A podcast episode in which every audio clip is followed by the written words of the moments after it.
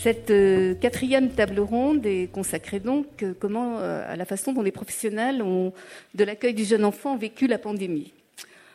Cette pandémie, elle a vraiment bouleversé l'accueil du jeune enfant et très concrètement, les pros ont modifié leurs pratiques professionnelles au fil des consignes sanitaires qu'elle recevait de la DGCS, souvent au pied levé, parfois aussi dans l'incertitude, parce que les PMI, étant elles-mêmes en recherche d'informations euh, fiables, bricolaient leur propre protocole en attendant l'officiel. Donc voilà, c'était un peu compliqué. D'autres, au contraire, PMI, je parle encore des PMI, étaient incroyablement absentes, notamment envers les assistantes maternelles. Et quant aux RAM, nouveaux REP, ils étaient la plupart du temps, il faut le dire, fermés. Donc du stress, de la cacophonie, mais malgré tout un accueil, et on peut le dire, euh, les pros ont assuré.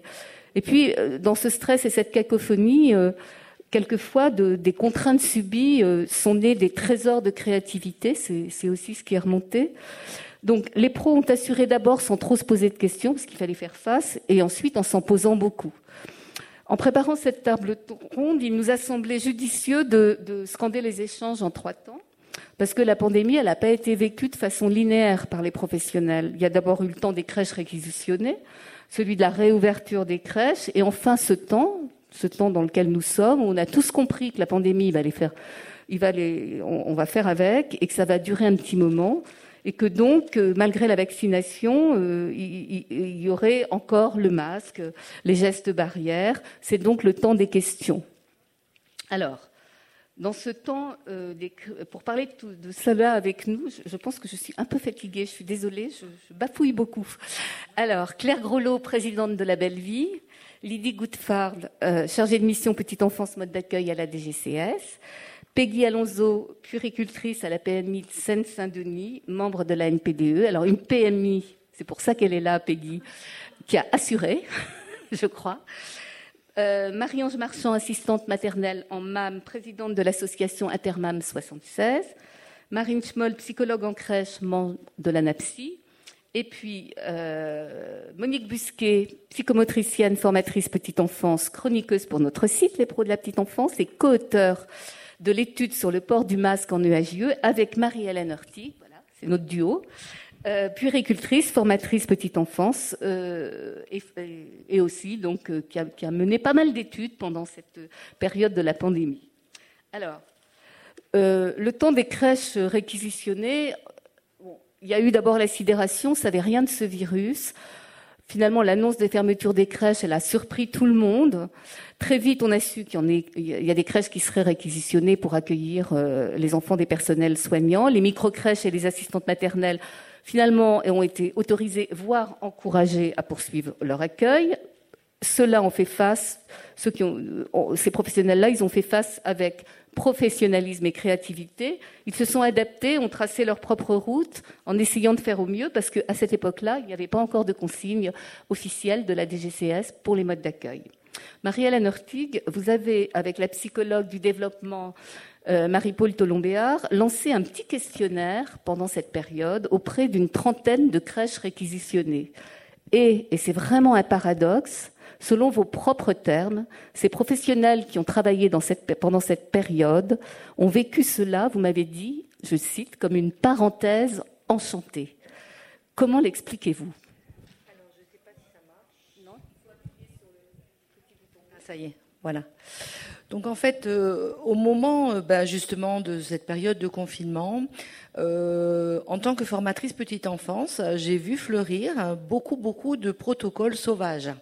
Enfin, quand je dis sauvages, venant pas de la DGCS, c'est-à-dire d'un certain nombre de PMI, de communautés de communes, voire même de communes, qui chacune y allait de son petit protocole. Et il se trouve qu'en tant que formatrice, euh, ben, j'ai été le réceptacle de beaucoup de protocoles.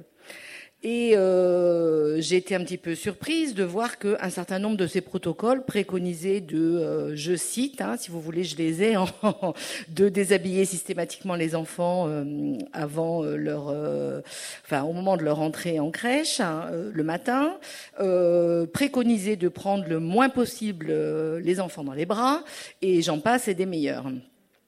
Donc là, moi, j'ai eu un grand sursaut d'une immense inquiétude, un sentiment que euh, ben, on a on a retourné vers de l'hygiénisme forcené, et je me suis posé la question, euh, ben, d'une part, euh, ben, des besoins des enfants, et puis de comment vivaient les professionnels cette situation, et puis surtout de savoir si elles suivaient ces protocoles ou pas. En fait, ça, c'est donc avec Marie-Paul Tolombéard, qui est psychologue du développement, qui est formatrice, avec qui j'ai la, grande chance de travailler euh, régulièrement et de collaborer. Euh, elle se posait de son côté les mêmes questions. Donc on a lancé effectivement euh, un petit peu à la va-vite un questionnaire euh, auprès de structures, alors pas des assistantes maternelles, hein, euh, c'était pas possible. Donc auprès de structures petite enfance qui avaient travaillé pendant le temps du confinement. assez peu nombreuses, on va dire une quarantaine de structures, mais réparties sur toute la France, deux structures belges, une structure suisse. Et on leur a posé la question très très concrète de qu'est-ce que vous faites. Donc il y avait des questions fermées, comment vous travaillez? On s'est rendu compte qu'en fait, à notre grande joie, euh, ben voilà, très peu déshabiller les enfants, quasiment pas.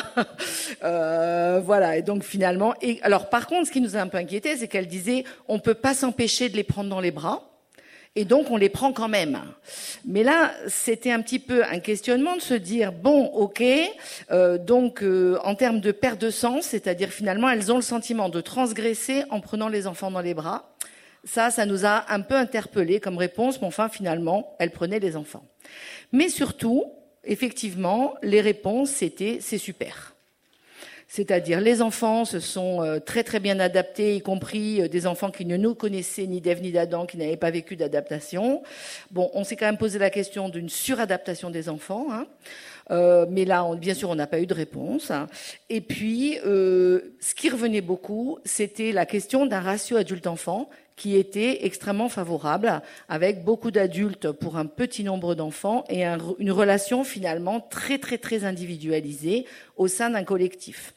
D'autre part, euh, et c'est ça que nous on a analysé, c'est-à-dire que euh, toutes les professionnels qui ont été interrogés, après de manière empirique j'en ai interrogé d'autres, travaillaient globalement sur la base du volontariat, euh, des personnes, euh, donc c'était des personnes motivées, c'est-à-dire que les personnes qui ne voulaient ou ne pouvaient pas pour des raisons de santé travailler n'étaient pas obligées d'y aller.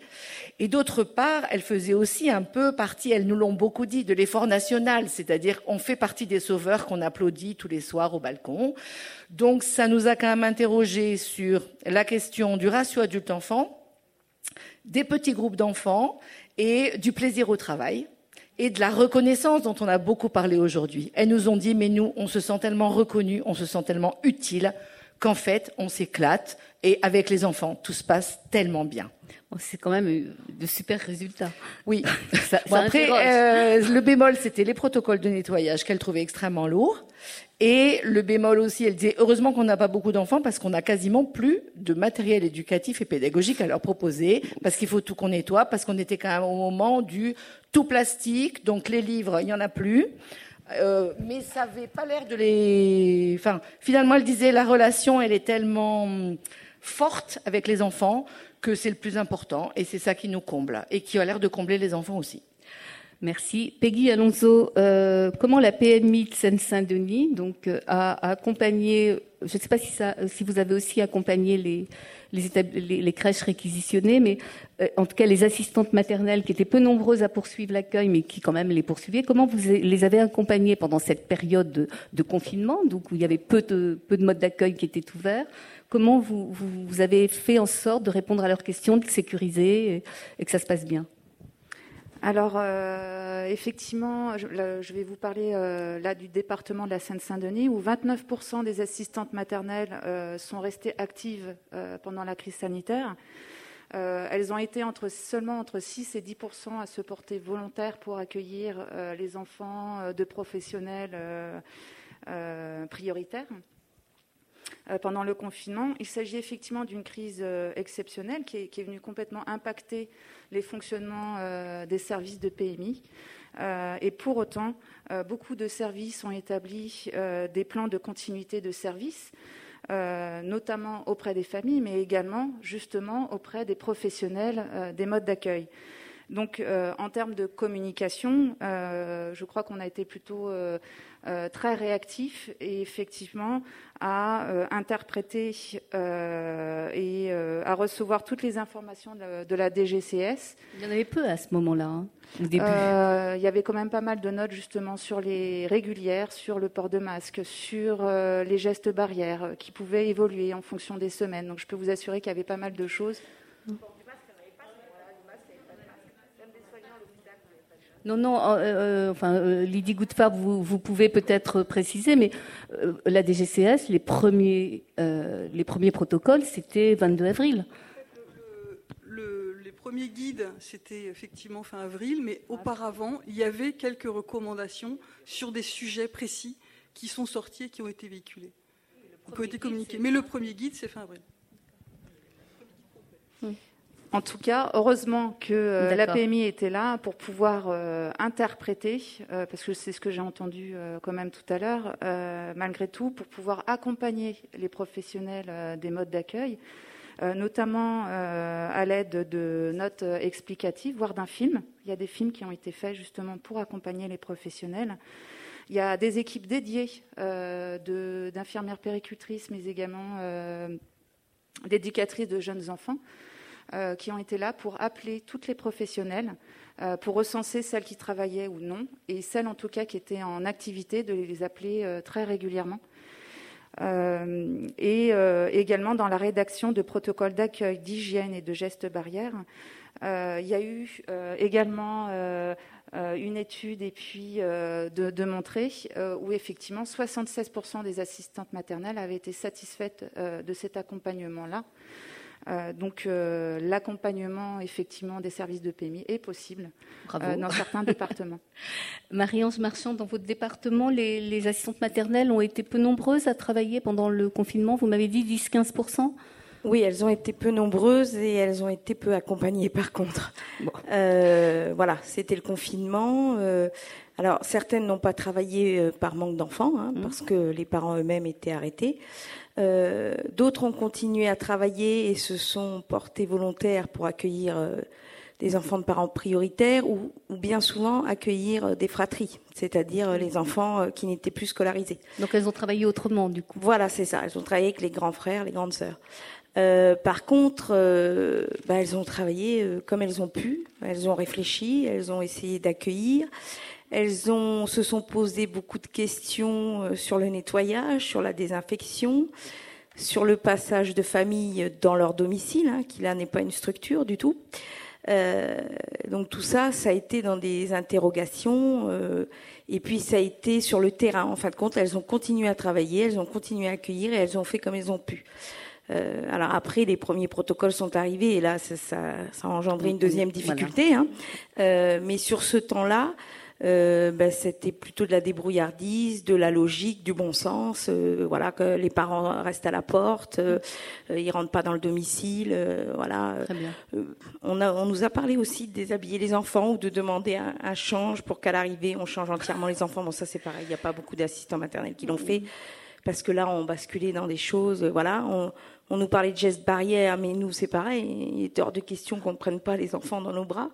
Euh, donc euh, les assistantes maternelles ont relativisé et ont continué à travailler euh, comme tout le monde, un peu frappé par euh, la crise, mais en, étant voulant avancer. En étant un peu créatif, donc. C'est ça. Lydie Goodfard, à cette époque, donc la DGCS, il y avait des directives générales, mais il n'y avait vraiment pas de guide spécifique pour l'accueil du jeune enfant. Est-ce que vous avez été beaucoup sollicité malgré tout? Est-ce qu'on vous a posé beaucoup de questions? Et qui vous les a posées? Alors, effectivement, très importante sollicitation de la DGCS. C'est vrai que la parole de l'État en matière de mode d'accueil, dans le contexte euh, dans lequel on était, était très attendue et euh, évidemment très précieux. Euh, le constat, c'était effectivement une hétérogénéité extraordinaire hein, entre ce qui se passait dans certains départements et dans d'autres, avec un accompagnement peu ou trop, on va dire peut-être excessif, dans, une bonne intention, mais euh, excessif, euh, avec, euh, il est vrai, des, recommandations qui nous étaient remontées, qui étaient effectivement pas de nature à respecter l'intérêt de l'enfant. Et je pense notamment à ce que disait Madame Ertig sur ne pas prendre les enfants dans les bras, où là, c'est contraire à l'intérêt de l'enfant, clairement. Donc, effectivement, dans ce contexte-là, la DGCS a dû faire face dans les premières semaines à plus de 5000 mails euh, qui nous sont remontés euh, de tous les différents euh, acteurs, hein, que ce soit les PMI, les préfectures, les CAF, les, gestionnaires, les assistants maternels, les syndicats, les associations, voilà. Vraiment une grosse, grosse demande.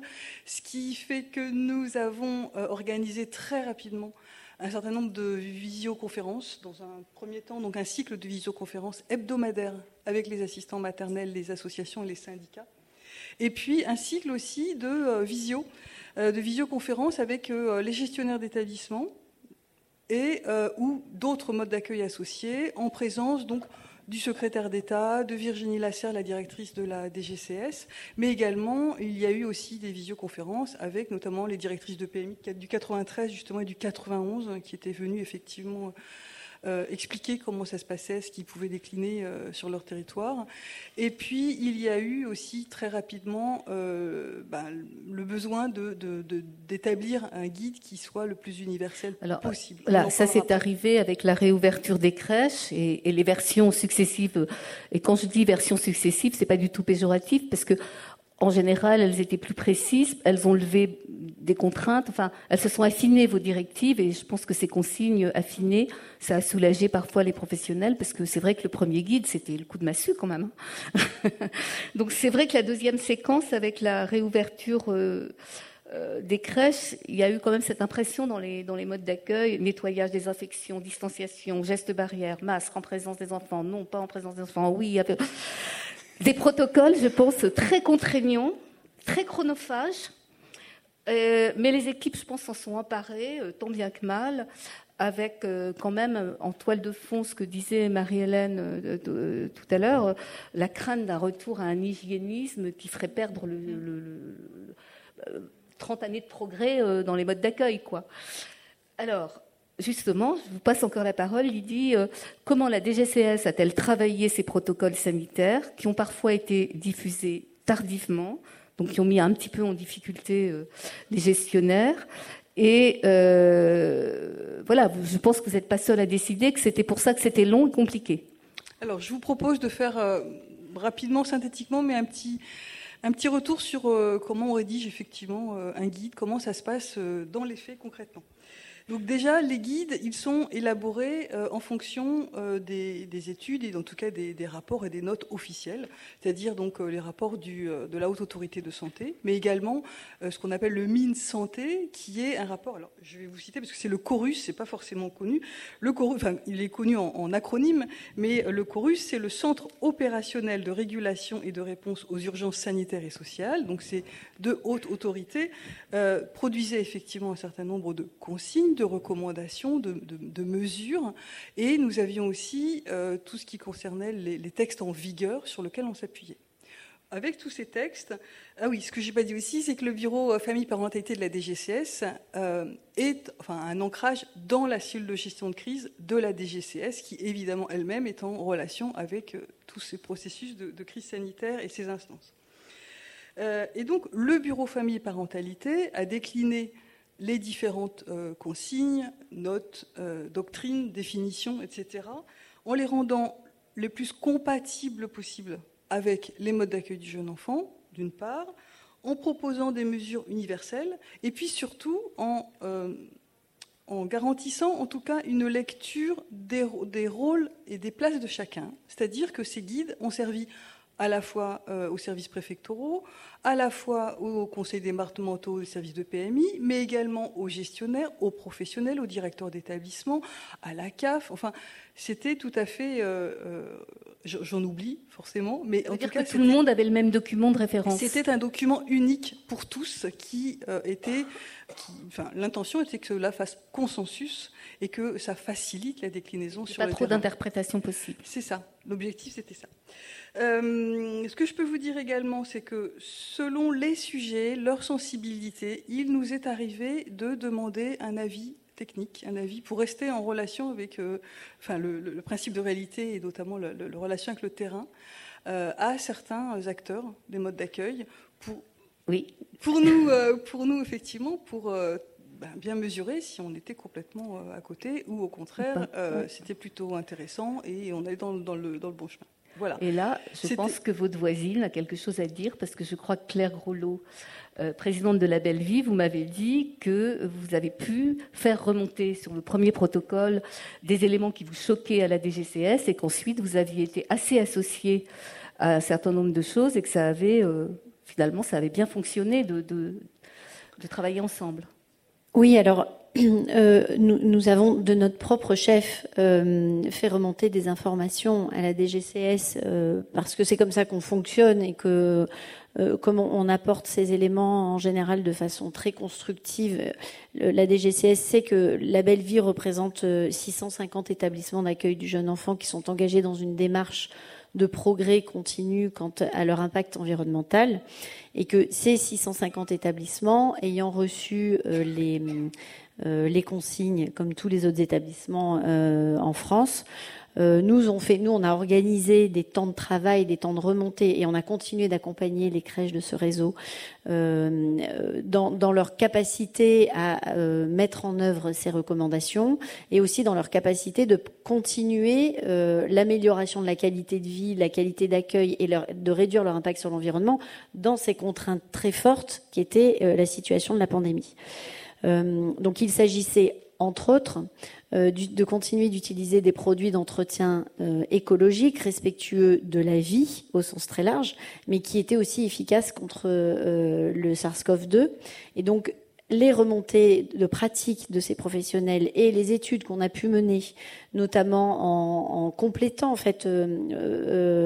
le, guide avec des tests d'efficacité menés par la Société française d'hygiène hospitalière ou par des experts euh, qui siègent aussi aux, aux, recommandations euh, comme le, professeur Hartmann, etc. Donc on a, agrégé un certain nombre d'avis qui montraient que euh, bah, le savon était efficace contre le SARS-CoV-2, donc les virucides de base pétrochimique n'étaient pas complètement indispensables, etc. Et que le savon, par exemple, étant efficace contre le SARS-CoV-2 et moins nocif à la santé globale des jeunes enfants et des professionnels pouvait être ajouté à ces, euh, à ces, euh, à ces guides. Et c'est toutes ces informations-là que nous avons fait remonter à la DGCS. Euh, et dont la DGCS a tenu compte, parce que je me souviens du premier guide, les virucides, vous avez d'ailleurs signé une tribune libre en disant, oh, yaya, ces virucides, c'est pas possible. virucides toxiques. C'était fort. Hein. Bien sûr. Le contexte était euh, extrêmement euh, fort, prégnant. On était, on savait pas où on allait, enfin, euh, au niveau du virus. Donc voilà. Je ne sais pas si vous voulez que je, parle tout de suite des dernières validations concernant ces guides ou, tout à l'heure.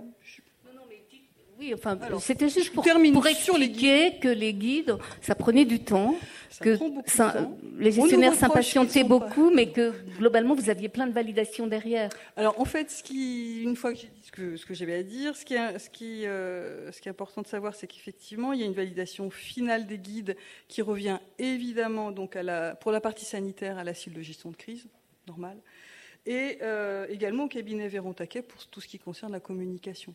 Donc effectivement, c'est un certain nombre de validations. On attend, euh, ben, on attend régulièrement les, doctrines parce que parce qu'on peut pas communiquer sur quelque chose qui, pour lequel il n'y a pas. C'est pour ça qu'ils arrivaient souvent le vendredi soir. Donc c'est pas une volonté de notre part de vous les sortir au dernier moment.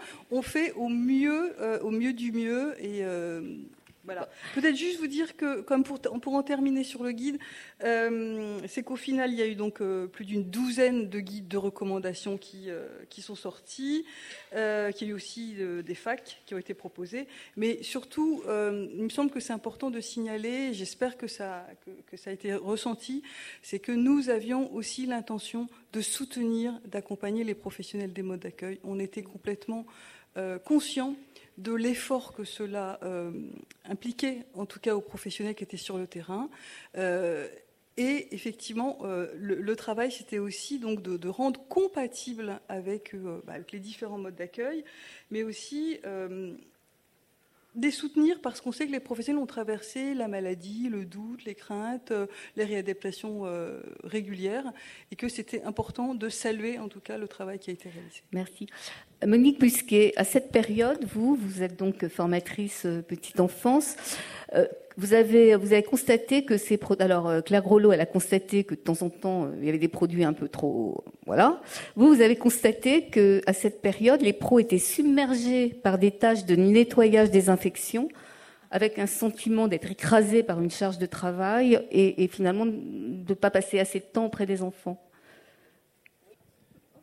Euh, des professionnels inquiets, débordés, ne comprenant, ne pas euh, quand même que, c'était du soutien. Vous avez quand même plutôt l'impression qu'on leur disait de travailler euh, comme il y a 30 ans. Donc, moi, j'ai rencontré des professionnels sur le terrain, des professionnels en formation. J'ai eu l'occasion d'animer pas mal de, soirées d'échange avec des professionnels de toute la France, accueil collectif, plutôt au RAM, crèche familiale, avec bah, des professionnels qui sont restés dans la sidération longtemps pour certains, d'autres dans ce choc, d'autres dans la colère, d'autres dans la dépression, et certains qui ont pu, euh, quand les conditions étaient là, euh, euh, aller sur de l'inventivité, sur de l'adaptation. ce matin, on a beaucoup parlé de valorisation. Alors oui, bien sûr que j'ai envie de, de, mettre en valeur les efforts que les professionnels ont pu faire pour s'adapter à ces recommandations, s'adapter à ces conditions de travail où elles étaient vraiment débordées euh, de tous les côtés, et d'inquiétude, d'émotion et de fatigue sur l'hygiène, euh, avec la crainte de ne pas donner suffisamment aux enfants euh, une qualité d'accueil, que ce soit dans le relationnel, le câlin, le jeu, etc. donc elles ont fait face avec courage, avec conscience professionnelle, euh, et avec plus ou moins de dynamisme et plus ou moins de possibilités d'adaptation selon leurs propres ressources individuelles, selon leurs ressources collectives, parce que ça dépendait quand même beaucoup du soutien qu'elles pouvaient trouver euh, des responsables euh, de crèche, des responsables de RAM. et, donc dans les capacités d'adaptation, oui, on a vu des trésors d'inventivité, on a vu des trésors de d'observer encore mieux les enfants, d'accepter de remettre en question des pratiques. Alors c'était dans les deux sens la remise en question. C'était la remise en question des acquis. Moi j'ai effectivement entendu des professionnels dire non mais finalement ne pas accueillir les parents à l'intérieur ça pose aucun problème. Je garderai ça après la crise. J'ai vraiment entendu beaucoup de professionnels le dire. Ça faisait un peu peur. Au finalement, euh, ben, avec moins de jeux, ils jouent mieux oui, c'est vrai, on peut. Il y a des endroits où avec moins de jeux, ils jouaient mieux. Mais ils se disputent peut-être plus. Euh, ça dépendait de la quantité des jeux, ça dépendait de la qualité des jeux et ça dépendait de la qualité de la, du relationnel. Mais moi, j'avais en tête les crèches des années 70 où il n'y avait pas de jeu et j'avais pas envie qu'on y retourne vers, euh, vers ça. Vous faites un lien parfait avec votre voisine, Monique, parce que Florence Schmoll, avec l'ANAPSI, elle s'est demandé. Marine Schmoll. Oh, je sais pas. Je suis désolée. Marine Schmoll.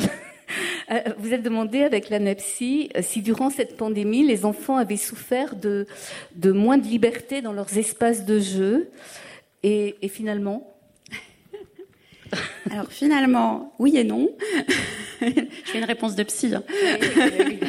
Euh, oui, on s'est vraiment posé cette question-là, mais on n'est pas du tout les seuls. Et maintenant que l'article est sorti, euh, dans les pour la petite enfance, j'ai eu énormément de retours, euh, que ce soit de professionnels euh, de crèche ou des assistants maternels. Encore, on en parlait tout à l'heure, ou enfin, d'autres lieux où ça a été quand même des consignes extrêmement contraignantes, extrêmement fortes à un moment donné et euh, clairement dont on peut se demander si elles sont en faveur euh, de, de, de l'accueil, la qualité d'accueil de l'enfant sur le terrain, parce que alors elles se sont assouplies hein, depuis, hein, je tiens à le préciser, euh, ça c'est vraiment euh, appréciable, mais en fait les habitudes parfois persistent parce que les interdits ont été tellement forts et dans les crèches et dans la société dans son ensemble, parce qu'il y a eu quand même des interdits très forts de manipulation, de mise en bouche, de mise en main, d'objets culturels euh, qu'on pouvait se, transmettre en groupe.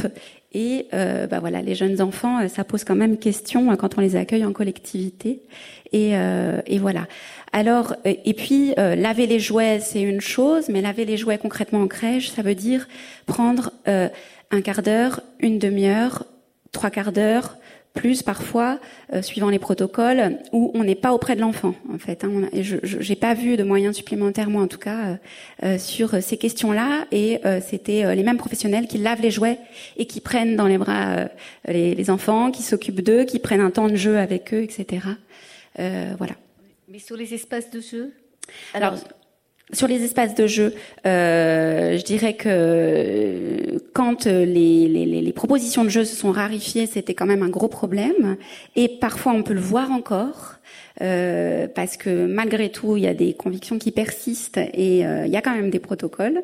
Euh, voilà. Maintenant, euh, évidemment, hein, les enfants, euh, bien heureusement, voilà, pouvaient jouer librement. Il y avait une motricité libre qui était permise. voilà, et des professionnels qui sont très attentifs à, à toutes ces questions-là. Après, tout ce qui est euh, jeu euh, type manipulation fine, euh, ça n'a vraiment pas été facile. Hein. Proposer de la pâte à modeler qui va passer de main en main pour les enfants, parce qu'on ne peut pas proposer un pot par enfant et une couleur par enfant, ça pose vraiment. Ben oui, mais c'est ce qui s'est passé à un moment donné. ça pose question pour les livres. On l'a beaucoup vu au début. Oh, ça s'est vraiment décrispé après. Mais je rappelle qu'il y a eu des interdits autour des livres aussi euh, euh, pour les adultes, pour les gens dans la société, enfin autour de la manipulation des livres. Il y a même eu une version où le doudou était déconseillé quand même. Voilà, voilà. Euh, effectivement. Donc euh, voilà. Merci. Marie-Hélène Hurtig, vous êtes vraiment la reine du questionnaire, hein, parce que vous avez adressé des questionnaires aux professionnels entre juin 2020 et décembre 2020, et, et vous avez à, la lecture de, ces réponses dans une tribune libre que nous avons publiée, évoqué l'intranquillité des professionnels. Quelle était cette intranquillité? C'est le terme que vous avez employé. Elle a évolué au fil des mois, mais donc Comment, comment vous la qualifiez euh Oui, ben, je me retrouve tout à fait, hein, et je retrouve aussi les réponses dans les propos qui sont tenus là. C'est vrai que ce qui est assez étonnant, c'est qu'il y a eu des périodes différentes après, à la réouverture des structures. Euh, les, entre les questionnaires qui ont été adressés à des professionnels au mois de juin, par exemple. Donc globalement, ce, qui, ce que je leur demandais, euh, un peu systématiquement sur toutes les formations, donc finalement, puis euh, aussi c'est passé, c'est qu'est-ce que vous avez trouvé difficile dans la relation aux parents, dans la relation aux enfants et de la relation entre avec les collègues, et qu'est-ce que vous avez trouvé facile et que vous aimeriez garder? Donc, euh, et au départ, ce qui était vraiment difficile, qui est revenu beaucoup, c'est le port du masque. Ça, dès le départ, y compris quand il n'était pas encore obligatoire. Et ça, c'est resté tout le temps et unanime. Après, sur le reste, ça a beaucoup évolué, euh, en allant un peu de mal en pis. C'est-à-dire qu'au départ, on est resté un peu sur cette période enchantée. Mais mon analyse, c'est de dire, là encore, on avait des groupes de 10 enfants. Et là, bah, ça a changé beaucoup de choses, y compris quand on n'avait pas beaucoup de jeux. Si je peux me permettre d'intervenir sur cette question euh, de l'adaptation des enfants, on a eu les mêmes retours. Hein. Nous, on s'est basé vraiment euh, à l'ANAPSI euh, PE sur les retours d'observation en crèche. Donc, on a accumulé, je pense, on s'est appuyé sur plus de 1000 heures d'observation en crèche aussi, même si c'est pas de la recherche, on a, on s'est appuyé là-dessus. Et en fait, nous, on voit les effets après coup. C'est-à-dire que effectivement le petit nombre a favorisé le bien-être des enfants, mais en fait c'est tout le temps pareil dans la petite enfance. Les bébés nous les manifestent après, quand ça va pas. Et après, ils ont montré quand même euh, qu'il y avait eu trop de changements de repères, des référentes qui n'étaient pas là, de l'absentéisme, trop de rituels qui changeaient, des choses qui voilà. Donc pas tous, hein, c'est du cas par cas, mais on est très attentif à l'après-coup et à la question de la suradaptation et pas seulement de l'adaptation. Donc euh, effectivement, après cette petite période, l'intranquillité est revenue en force, euh, beaucoup avec le manque de sens, hein, le sentiment d'une perte de sens et d'une inquiétude autour de bah, tout ce qu'on dit, Madame, euh, alors je sais plus votre nom, voilà, et, et, Monique Busquet, euh, bah, sur euh, tous les acquis, tout ce qu'on a, tout ce qui a été travaillé, et aussi, on est quand même actuellement dans une appropriation du cadre national pour l'accueil du jeune enfant, et bah, les professionnels que je rencontrais qui connaissaient le cadre, disant mais Marie-Hélène, tu fais que nous parler du cadre, mais en fait, nous actuellement, on peut difficilement l'appliquer, c'est compliqué, on a le sentiment que tout nous interdit. Donc euh, cette perte de sens, elle était très forte. Ce que j'ai trouvé intéressant, et moi j'ai aussi envie de faire preuve d'inventivité, c'est beaucoup ce que je leur ai dit, c'est réfléchissez à tout ce qui vous manque, c'est peut-être vos essentiels, et on va faire une espèce de travail sur le négatif, là, comme les anciennes photos argentiques, et en disant, ben, voilà, peut-être que tout ce qui vous manque, c'est ce qui est important pour vous, et travaillons ensemble sur ce qui est important pour vous, et ça devient vraiment les essentiels de votre projet. Donc euh, voilà, donc ça c'était bon, même managérialement pour les directrices, je trouve que c'était intéressant. Marie-Ange Marchand, du côté de l'accueil individuel, comment, comment cette période a été vécue? Euh, Vous avez insisté sur des protocoles euh, remis tardivement. Alors je, je me rends compte qu'il n'a pas été vécu. alors il a été vécu dans l'intranquillité comme vous avez dit. Euh, les professionnels n'étaient pas sereines. Mais alors, pour, euh, alors, tout ce qui est protocole, euh, hygiène, multiplication des nettoyages, effectivement des, règles, du masque, toutes ces choses. Bah, par exemple, le nettoyage chez une professionnelle assistante maternelle, bah, c'est le soir après le travail. Donc ça a surtout alourdi la charge de travail journalière.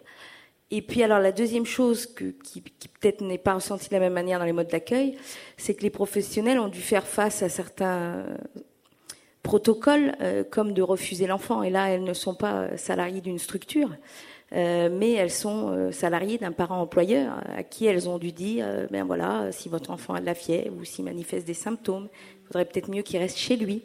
Oui, mais que se passe-t-il pour la rémunération? Qu'est-ce qui se passe quand une famille a le Covid, quand un enfant est qu'à contact? Alors ça, au fur et à mesure des protocoles, heureusement, ça, a été de plus en plus affiné, et puis il y a eu des règles qui se sont mises en place. Mais c'est aussi pour ça que les, les professionnels ont très mal vécu, c'est d'abord par la charge de travail et aussi par la peur, quelque part, d'en manquer. Et vous, aviez, vous avez évoqué, quand on a discuté, le surcoût de ces protocoles pour les assistantes maternelles, ce que les crèches... Surcoût financier, oui. Les l'ont peut-être vécu, mais pas les professionnels. Voilà. Nous, on n'a pas de budget crèche et ben, elles ont dû acheter euh, des thermomètres frontales euh, très souvent. Euh, pendant tout un temps, on nous a parlé de blues, de travailler avec des blues. Tout ça, ben voilà, c'est pas ce qui se pratiquait euh, au domicile des professionnels, les masques, le gel euh, hydroalcoolique. Enfin bon, on avait fait une étude là-dessus sur l'UFNAFAM, c'était un coût, euh, un surcoût très conséquent et qui n'a pas été accompagné, contrairement au mode d'accueil, par une aide de la CNAF ou voilà par une aide vis-à-vis d'une aide financière au niveau des enfants. alors après très longtemps, dans les protocoles, il a été noté qu'il fallait que les parents fournissent les masques. Euh, mais après tout le reste, euh, non, ça a été euh, sur les charges de l'assistante maternelle, en plus professionnelle. Peggy Alonso, en Seine-Saint-Denis, cette période de, la reprise de l'accueil, comment, comment ça s'est passé? Est-ce que ce que, dit Marie-Ange Marchand, c'est ce qui remontait aussi des assistantes maternelles que, que vous aviez dans le département? Que c'était beaucoup de boulot, que c'était un surcoût euh, il y avait certes ce. Je peux que rejoindre euh, effectivement ce qui, a été dit. Euh, les sollicitations, en tout cas du département, se sont fait beaucoup en début et tout à la fin. il y a eu également beaucoup de questions autour des contrats, de l'accompagnement des parents justement sur éventuellement les refus, voire accepter des enfants en plus. Euh, voilà, sur, euh, il y a eu tout ce questionnement-là sur ce qu'elle pouvait faire ou non pendant, les, pendant l'accueil, l'utilisation effectivement du matériel. Certaines avaient, par exemple, beaucoup de matériel en tissu. Donc finalement, que, que, proposer aux enfants quand on n'a que du matériel qui se nettoie pas facilement? Donc beaucoup de Question euh, effectivement autour euh, du matériel euh, à utiliser pour permettre de continuer à accueillir un enfant dans des bonnes conditions.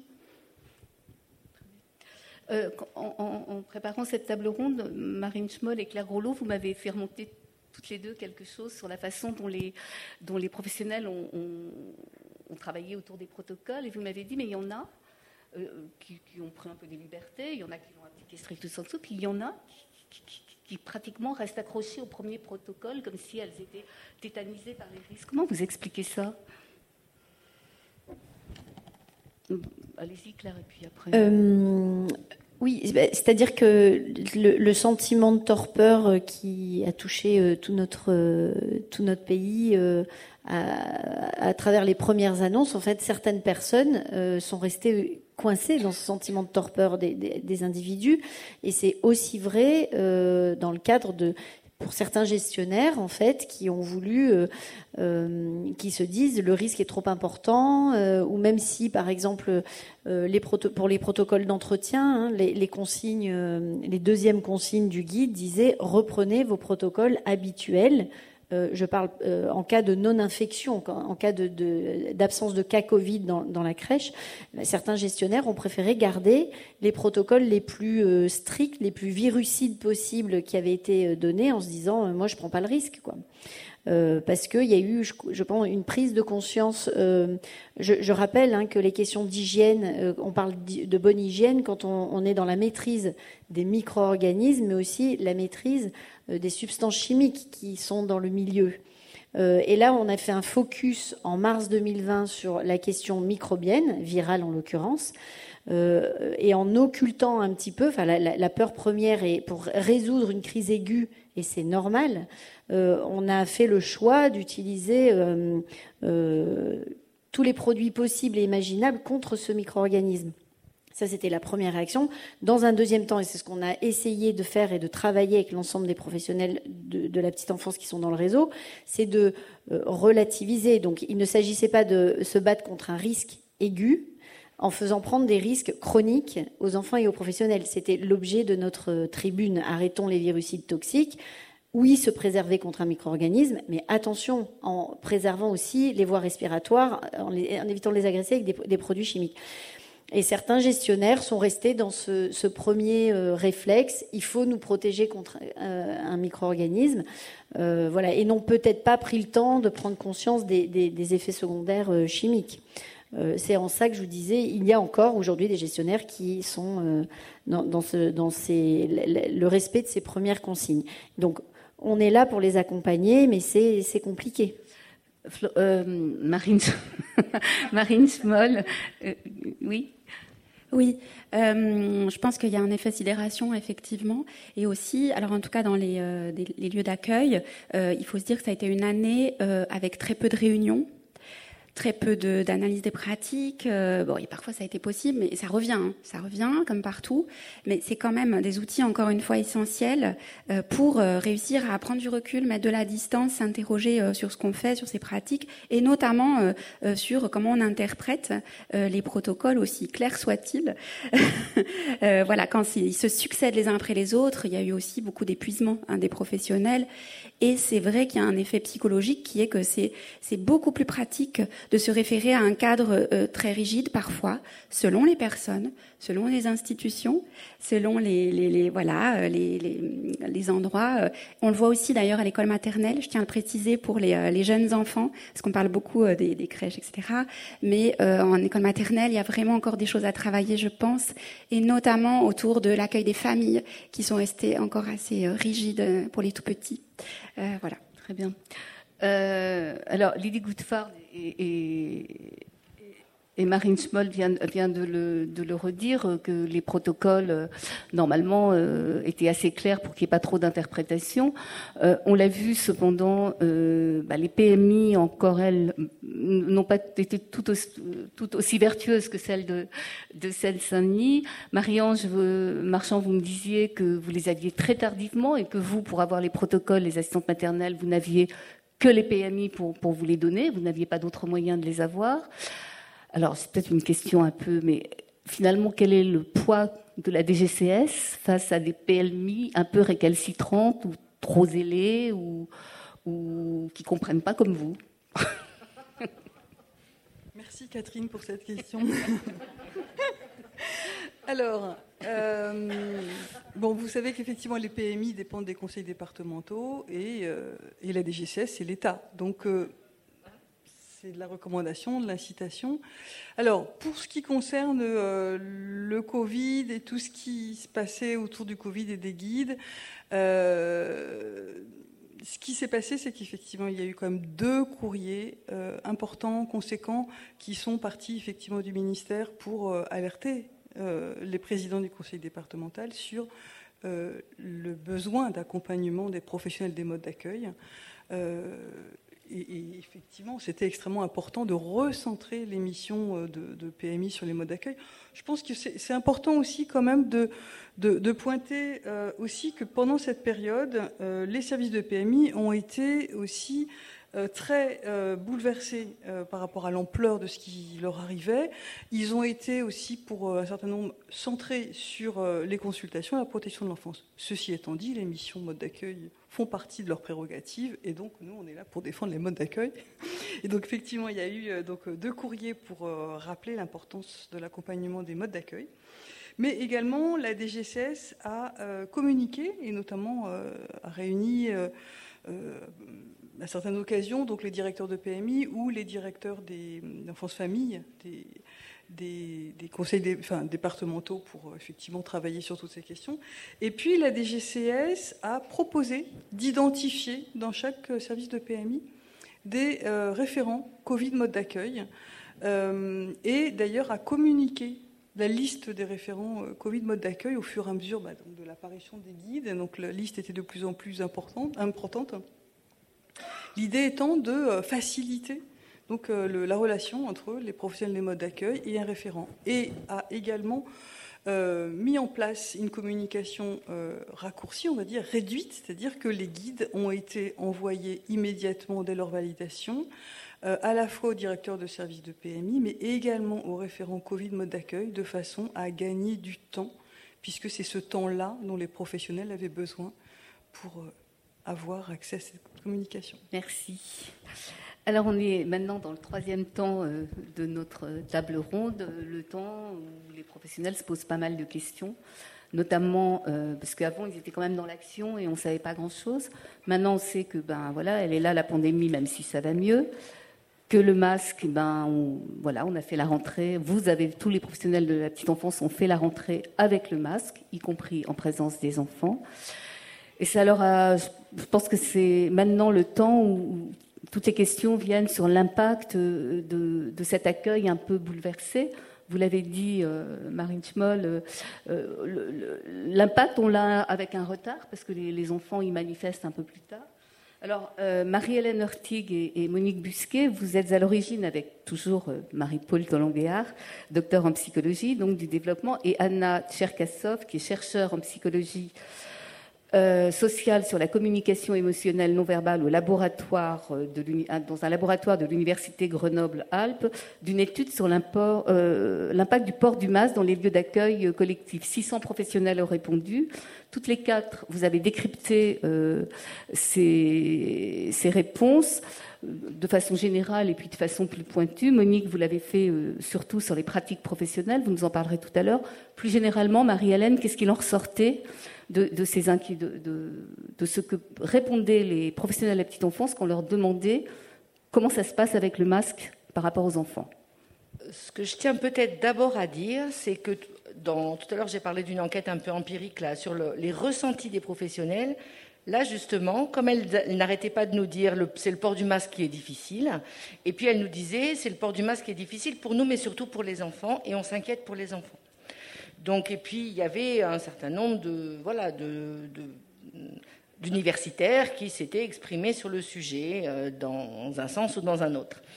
Et euh, notre enquête, hein, nous n'avons pas voulu interroger les ressentis, mais nous avons demandé des observations.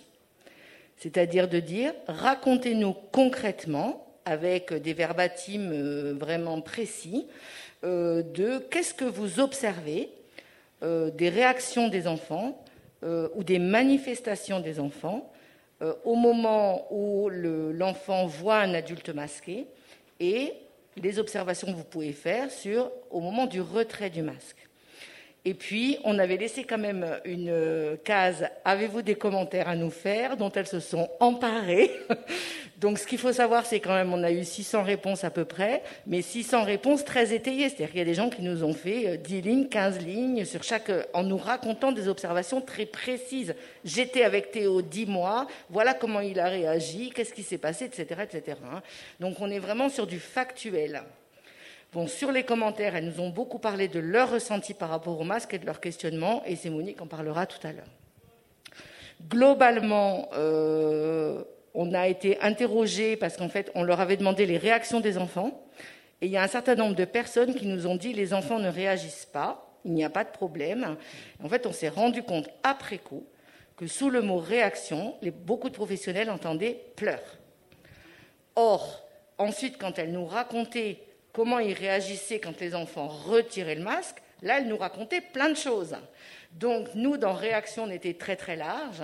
Et effectivement, une grande, grande partie des observations montrent que les enfants manifestaient euh, autour du masque, c'est-à-dire soit chercher à le retirer, soit par jeu, soit on ne sait pas trop. Et ce qui nous a le plus interrogé, enfin moi en tout cas, ce qui m'a le plus interpellé, c'est qu'on a eu quand même un gros pourcentage de professionnels qui nous ont raconté que les pleurs ne venaient pas devant le masque, mais au retrait du masque. Ça, chez les bébés qui étaient nés pendant le confinement, puisque cette euh, étude euh, a été conduite en décembre 2020. Aujourd'hui, on la conduirait, on aurait probablement des résultats différents. Et ça, on en a bien conscience. Après, c'est avec nos pauvres moyens le week-end, le soir, qu'on a, euh, interprété les résultats. Donc, on ne peut pas voilà, refaire plein, plein, plein d'études. Mais globalement, c'est sur le langage qu'il y a eu le plus de résultats, c'est-à-dire euh, effectivement bah, des professionnels qui disaient on a, voilà, tel enfant ne nous comprend pas, ou euh, bon voilà, sur la, communication avec les enfants. Euh, nous n'avons pas voulu faire de catastrophisme, il n'en est absolument pas question.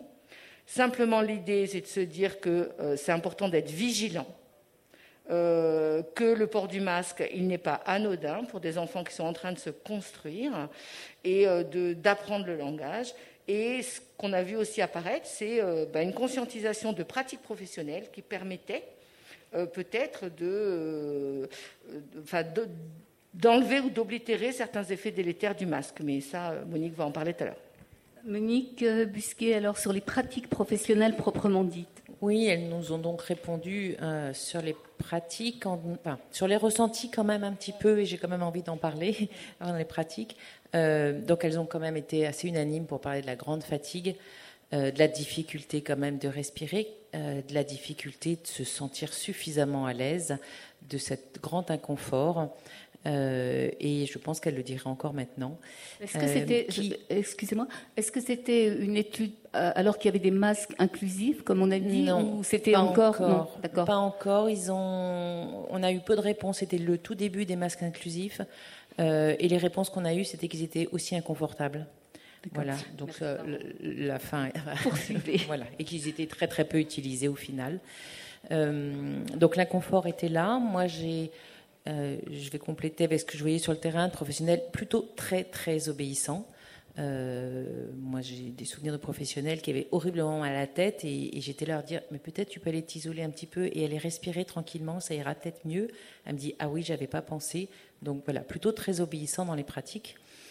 Euh, et, mais cet inconfort influait sur les pratiques. Elles sont nombreuses à avoir dit que du coup, elles, étaient, elles se sentaient moins dynamiques. Euh, elle mettait alors beaucoup moins de temps de lecture parce que c'était trop inconfortable de lire, beaucoup moins de temps de chansons, euh, donc avec ce regret en disant mais on peut pas faire plus. Elles nous ont, elles ont constaté qu'elles étaient, euh, qu'il y avait moins d'interaction par le langage, c'est-à-dire que quand elles parlaient aux enfants, les enfants réagissaient moins, et donc évidemment elles parlaient moins aux enfants puisqu'il y avait moins de réactions. Euh, voilà. Après, des pratiques positives, c'est-à-dire devant s'adapter à euh, je m'approche de chaque enfant, euh, je me mets à sa hauteur, je me rapproche. elles ont parlé du bruit aussi, sinon, parce que c'était du coup bruyant, parce qu'elles parlaient plus fort. Donc elles ont adapté leurs pratiques.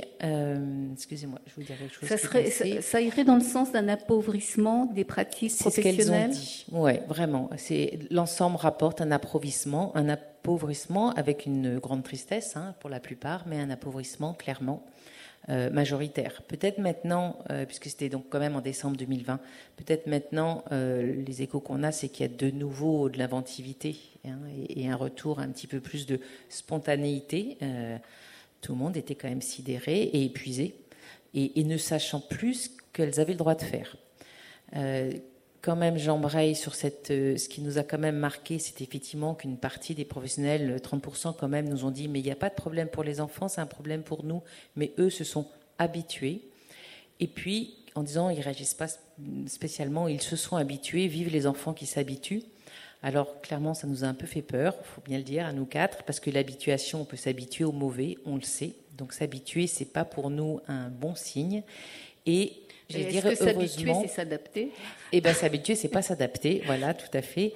Et heureusement, j'ai presque envie de dire, très spontanément, les mêmes, les 30% qui disaient, il n'y a pas de souci pour les enfants, tout va bien pour eux, en fait, une grande partie de ces 30% pouvaient dire dans les commentaires libres après, oui, quand, quand, on les enlève, alors oui, les bébés pleurent, mais les plus grands s'arrêtent et ils viennent nous parler et ils viennent sourire et ils réagissent différemment quand on enlève les masques.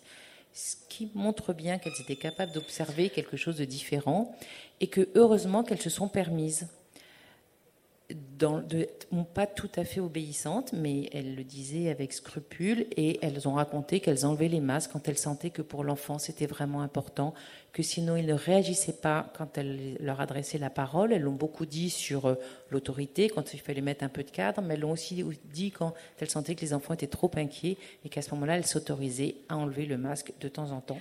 Sur le masque, est-ce que quelqu'un veut, intervenir euh... Je dire un mot par rapport à l'intranquillité c'est-à-dire de ce que dit euh, Monique là, et de ce que je disais tout à l'heure, c'est on se permet, on sait qu'on n'a pas le droit, mais on se permet de les prendre. Là, on voit bien un conflit de valeurs, des conflits de loyauté euh, entre deux injonctions, et ça, c'est très compliqué à vivre.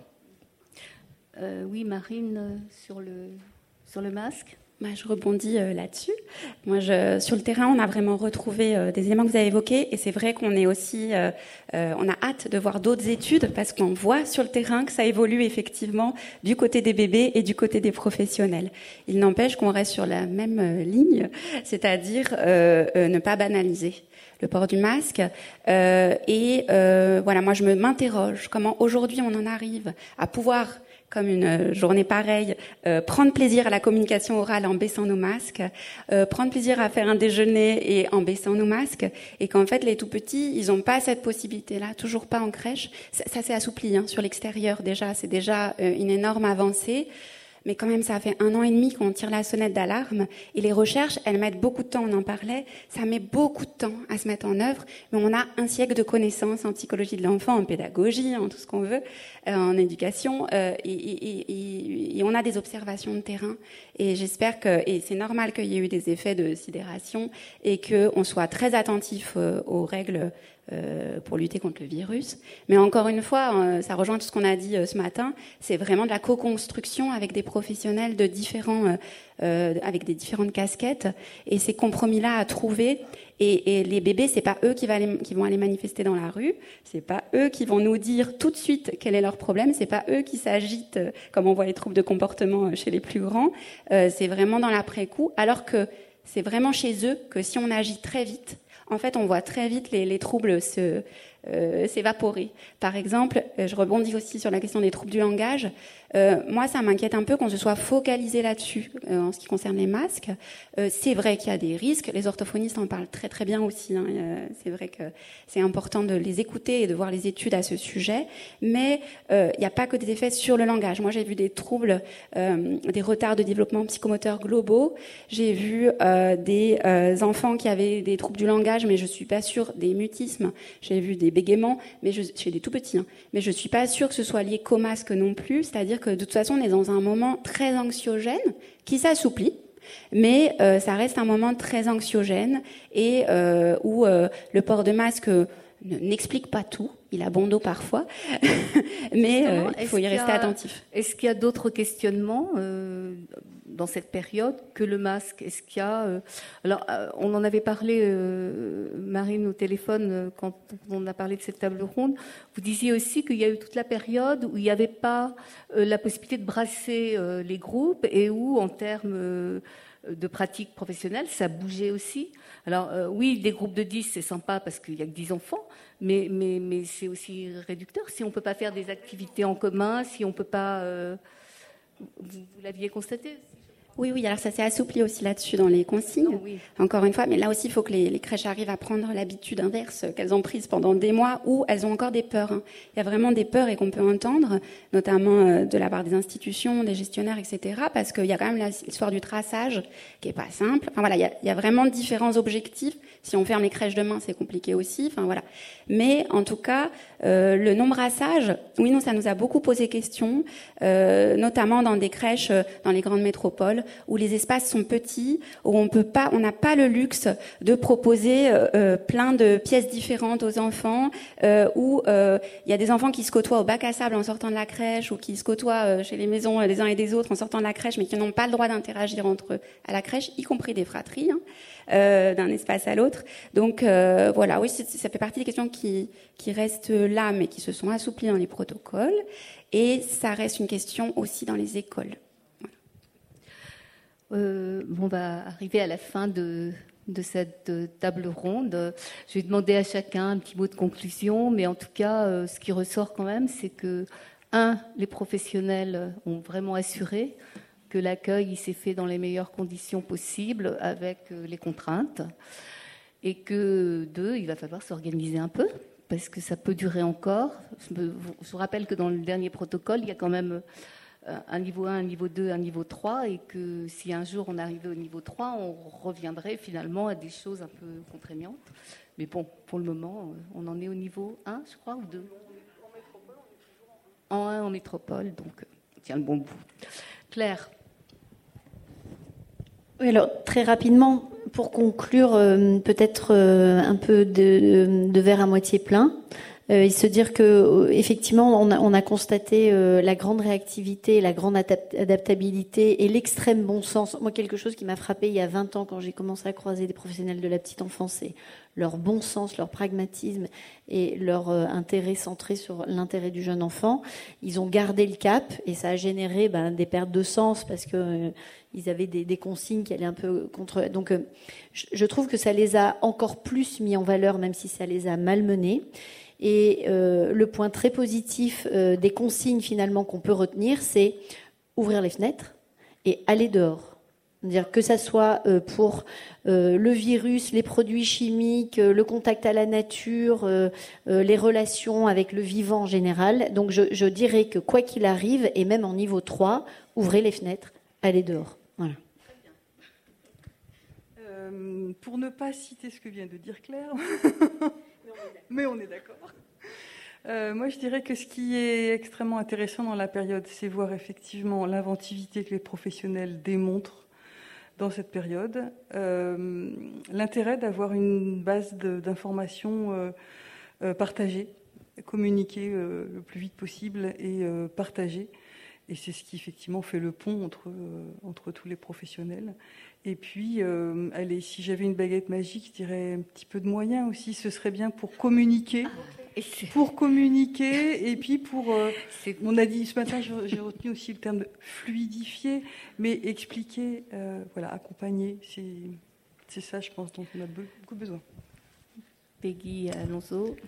moi, ce sera le point sur la grande disparité euh, c'est quand même euh, ce que ce que je, ce qu'on a pu entendre aujourd'hui, en tout cas euh, dans l'intervention des différents services de PMI au niveau national.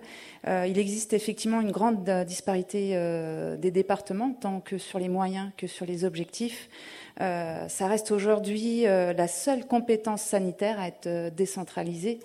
et elle représente que 1% des dépenses sociales dans les départements. Donc je rejoins l'autre mot de moyens. Euh, puisqu'effectivement, on a de moins en moins de moyens dans les services de PMI pour fonctionner, euh, notamment euh, les infirmières péricultrices qui ne sont pas remplacées. Je parle euh, entre autres de ça, mais il y a d'autres choses à dire.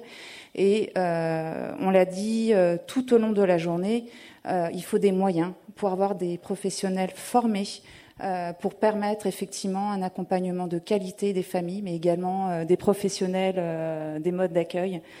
Euh, notamment, euh, Michel Perron, c'est aussi le, constat qu'elle a fait. Elle a fait euh, certaines propositions, dont justement d'avoir une animation nationale, régionale ou même locale, pour permettre justement une peut-être d'uniformiser un petit peu l'accompagnement et puis les services proposés par les services de PMI. D'ailleurs, il y a une pétition qui circule en ce moment pour la plateforme PMI pour, pour essayer d'avoir plus de moyens pour les PMI, entre autres, je crois. Hein. Oui, tout à fait. Donc, c'est important qu'on puisse se mobiliser pour ce service euh, qui est euh, important euh, auprès de, du, petit enfant. Quoi. Enfin, je pense que c'est maintenant, en tout cas, qu'il faut défendre ce, service de prévention et de promotion de la santé de, l'enfant. en point positif, effectivement, également la mobilisation, la créativité de l'ensemble des professionnels des, des, services de PMI.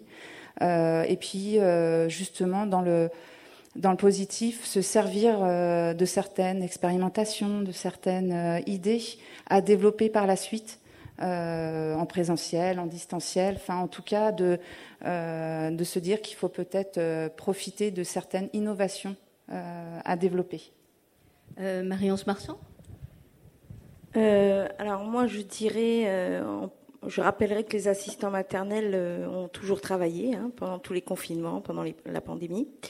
Euh, donc ça, ça les a valorisés hein, parce qu'on s'est rendu compte que là, elles faisaient partie des métiers essentiels, parfois prioritaires. Et donc ça, c'est un point très positif. Euh, mais je voudrais dire qu'il ne faut pas l'oublier et que parfois elles ont ressenti à ce moment-là qu'elles étaient importantes, qu'elles avaient une place et qu'elles étaient nécessaires. Et euh, il faudrait continuer euh, par là, par exemple comme l'accompagnement santé, que finalement qui est en expérimentation dans la nouvelle loi. Et euh, on aurait aimé que ça génère encore plus d'accompagnement pour les assistants maternels qui sont sur le terrain et qui parfois ont des difficultés à avoir l'information. On l'a dit par les PMI ou ce genre de choses. Voilà. Merci, Marine Schmoll pas suivi votre question, en fait. Pardon. Votre question. Euh, une petite conclusion de ce que nous, nous a enseigné cette période et, de, et des questionnements que, oui, oui. Alors, c'est vrai que ça a été une période de crise, et dans toutes les périodes de crise, pour voir le verre à moitié plein, il y a eu du positif aussi de la créativité, euh, des, des ressources, etc. Mais il y a aussi de l'épuisement, et il y a un besoin de retour aux valeurs euh, dans les pratiques professionnelles. Et voilà, j'espère qu'on va arriver à cet assouplissement de plus en plus. Monique? Oui, euh, peut-être revenir sur cette question d'habituation et d'adaptation que pour que les professionnels continuent à remplir le verre, euh, il ne faut pas être dans l'habituation, mais dans l'adaptation. Et pour ça, il faut absolument un temps de penser ensemble pour élaborer, pour réfléchir, pour ne pas subir et être écrasé sous le rouleau compresseur. Donc, euh, moyen et temps pour réfléchir ensemble. Marie-Hélène? Bon, tout a été dit en fait. Hein. Ce que je voulais dire, enfin, ce qui, si j'avais été la première, j'aurais dit vivons dehors. Il y a de plus en plus de pays euh, en Europe qui réfléchissent à la question de l'extérieur, l'école de la forêt, la crèche de la forêt. Euh, maintenant, bah, grâce à la réforme, les crèches en semi-plénière sont euh, autorisées. Donc, emparons-nous de cette crise aussi pour peut-être aller beaucoup plus dehors. Comme disent les pays du Nord, il n'y a pas de mauvais temps, il n'y a que des mauvais vêtements. Donc, allons dehors. Merci. Alors, je vois eu... Vous voulez poser une question? Terminer, je, comme c'était la, question de, des vous professionnels, vous présenter, je suis Pascal Tournane justement, je suis responsable de l'AGE en euh, établissement hospitalier et je suis présidente de l'association des euh, établissements hospitaliers, des EAGE d'établissements hospitaliers, un petit peu particulier, un vécu euh, spécifique puisque depuis toujours et depuis même début mars, tous les établissements, toutes les crèches d'établissements hospitaliers ont été sur le pont. Je profite juste parce que je sais qu'il y a un certain nombre de personnes qui doivent nous écouter euh, en visio pour, euh, devant tout le monde, les féliciter, et en particulier ceux des établissements de l'Est de la France et de Bretagne, avec euh, beaucoup de professionnels petite enfance qui ont été contaminés et qui sont encore dans des Covid longs et dans des situations bien difficiles. Donc je félicite toutes ces équipes qui ont rebondi, qui ont continué à travailler avec le masque, bien sûr, depuis le début. Euh, le travail s'est bien bien passé. On, a créé un réseau, on s'est tous soutenus parce que il y avait un petit peu de au départ, on n'avait pas beaucoup de soutien et pas beaucoup d'aide et de données. Donc on a fait ça tous ensemble et Voilà, ce que vous dites, tout ça, c'est très intéressant. nous, on a été dans l'action dès les premiers jours et on relativise un petit peu. J'ai l'impression que les enfants se sont peut-être habitués ou se sont peut-être adaptés. En tout cas, les équipes l'ont fait et l'ont fait avec beaucoup de, compétences et, euh, et, beaucoup de sens parce qu'elles étaient toutes au cœur de, cette pandémie. Et euh, je pense que le sens de, leur travail les a beaucoup motivés. C'était pour leur rendre hommage juste deux minutes et j'avais une petite question euh, plutôt pour, euh, pour revenir sur la formation et sur l'analyse des pratiques qui fait partie du, décret. donc la première des questions, c'était de savoir s'il y allait avoir des définitions précises sur qui doit, qui est autorisé, qui est certifié pour mener ces analyses des pratiques, parce que ça c'est pas très éclairci. Et de la même façon que chacun de nous doit rendre des comptes, euh, s'il y a des personnes qui sont euh, définies, est-ce qu'elles vont avoir une certification comme Calliope, comme autre chose? En tout cas, je pense que c'est très important. Moi, je suis euh, responsable de, plusieurs unités depuis 17 ans et avec des professionnels qui suivent de l'analyse de la pratique depuis toujours. Et les compétences sont assez disparates en la matière. Donc, il me semble que ce serait très bien qu'il y ait quelque chose de très précis et très défini comme qu'il y ait des charges. en préparation. Voilà. Donc voilà, première question. Et deuxième question, ce qui se suit, et puis après je vous laisse répondre. Euh, quel financement euh, pour ces analyses de pratique? Parce que je sais que par exemple dans nos EAG hospitaliers, euh, il n'y a pas tant d'équipes que ça qui peuvent en bénéficier. Et donc, est-ce que des financements, des financements suivront? Voilà. Je vous remercie. Merci pour votre témoignage sur les crèches hospitalières en tout cas et pour vos questions. Qui ont, qui ont joué un rôle très important pendant tout le temps, mais en tout cas au début, ça a été, euh, compliqué.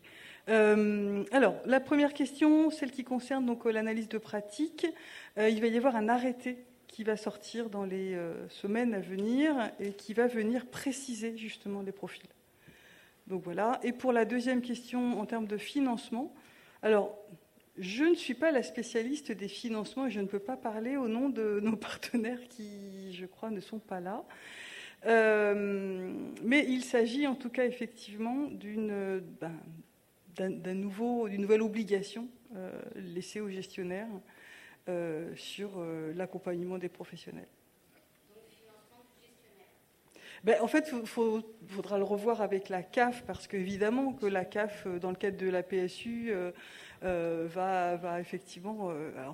voilà, encore une fois, les limites de ce que je peux vous dire, euh, je ne veux surtout pas parler à la place de la CAF et dire des choses et risquer de dire des choses qui ne seraient pas justes, mais euh, c'est dans ce cadre-là que les choses vont, devoir être euh, discutées. Est-ce qu'il y a d'autres questions? Oui, j'avais juste une question par rapport à ce qui se passe ces derniers jours, notamment par rapport à l'obligation vaccinale. Savoir s'il y avait quelque chose, parce que c'est vrai que ça, inquiète pas mal les équipes.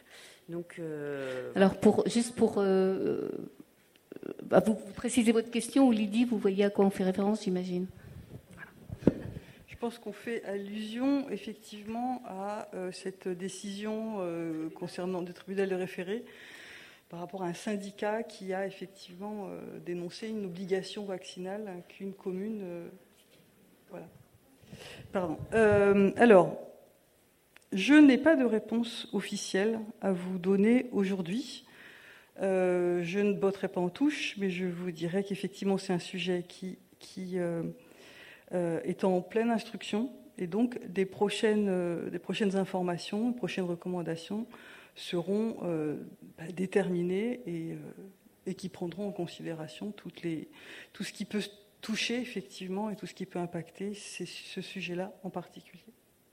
Voilà, je ne peux rien vous dire de plus, puisque vous imaginez bien que ce n'est pas à mon niveau que cette décision euh, sera prise. Mais ce que je peux vous dire, c'est qu'effectivement, c'est entendu.